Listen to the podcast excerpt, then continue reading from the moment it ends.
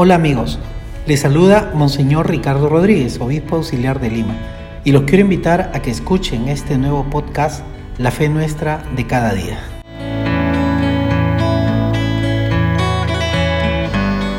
Pensaba a partir de lectura que hacemos con frecuencia de hombres buenos, biografía de personas ilustres, no necesariamente católicos, personas que han trascendido en la historia, ¿no?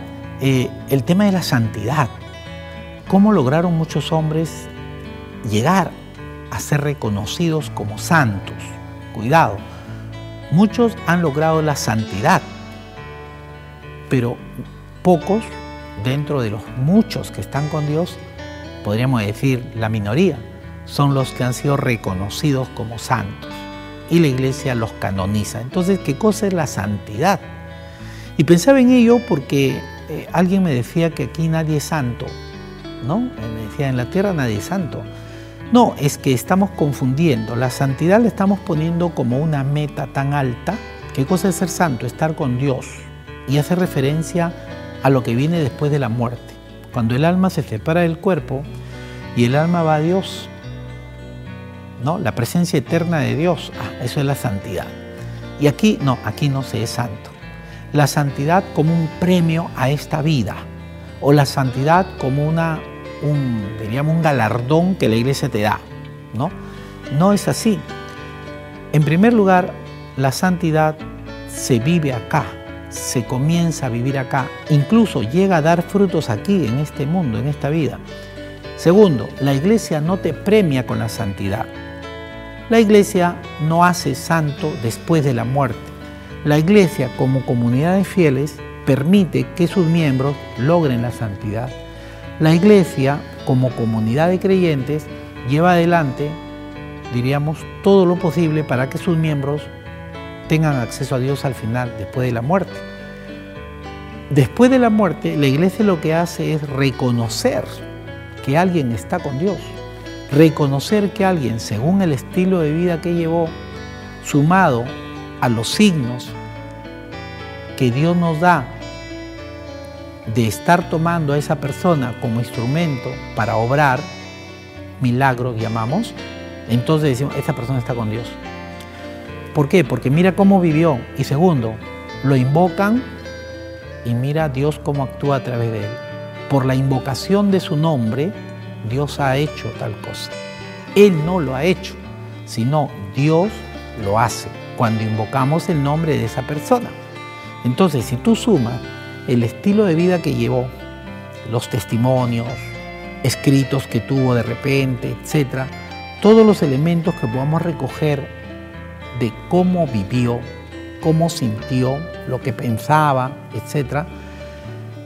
Sumado a ello, entonces te digo que después de la muerte alguien invoque su nombre y reconozcamos que Dios está obrando maravillas que no se pueden explicar, por supuesto, un milagro, entonces la iglesia concluye que está con Dios y lo canoniza, lo pone en la lista de los santos.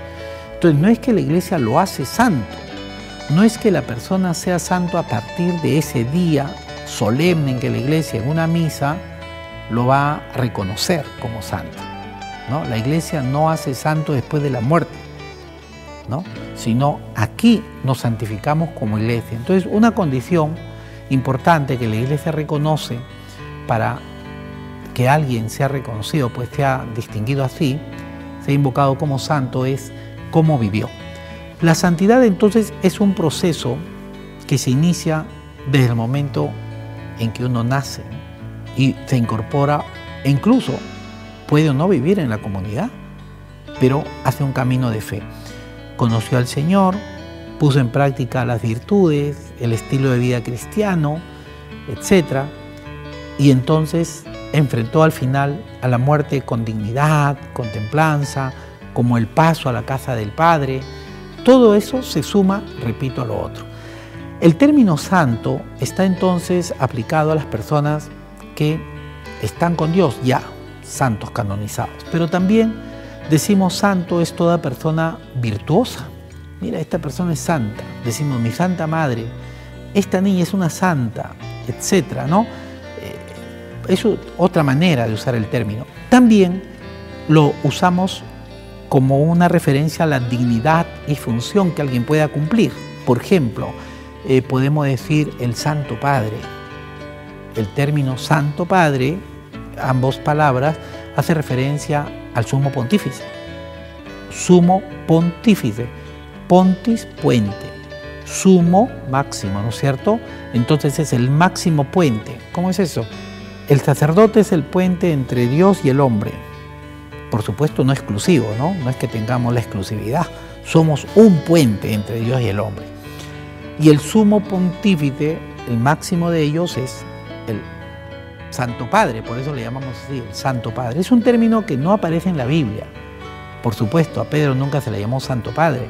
Es un término que apareció en el tiempo y que podemos llamarlo su santidad, le decimos a él cuando hablamos directamente o nos referimos como tercera persona. Su santidad, el Papa Francisco dijo tal cosa.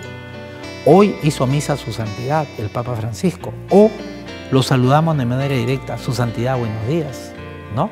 Entonces son términos que hacen referencia a la vida en virtud y al honor que tiene una persona, la dignidad que tiene esta persona de ser el sucesor de Pedro reconocido como cabeza visible de la iglesia.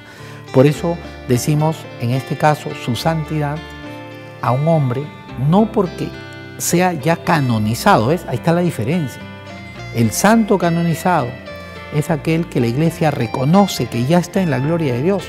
Y a partir de ahí entonces la iglesia elabora estampas, recibe culto público. Este culto público puede ser oraciones, puede ser también procesiones, pueden hacerse imágenes de esa persona, instituciones, incluyendo parroquias, pueden llevar su nombre, etc.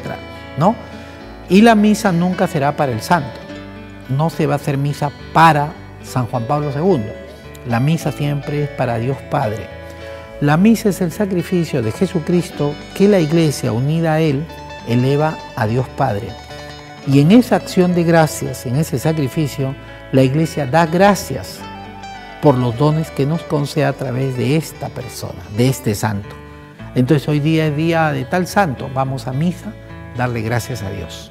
Vamos a hacer fiesta, porque es el día de San Benito, es el día de Santa Catalina de Siena, etc. Entonces yo creo que revisar un poco esto, porque un día pregunté en misa, ¿quiénes son santos? Y nadie levantó la mano.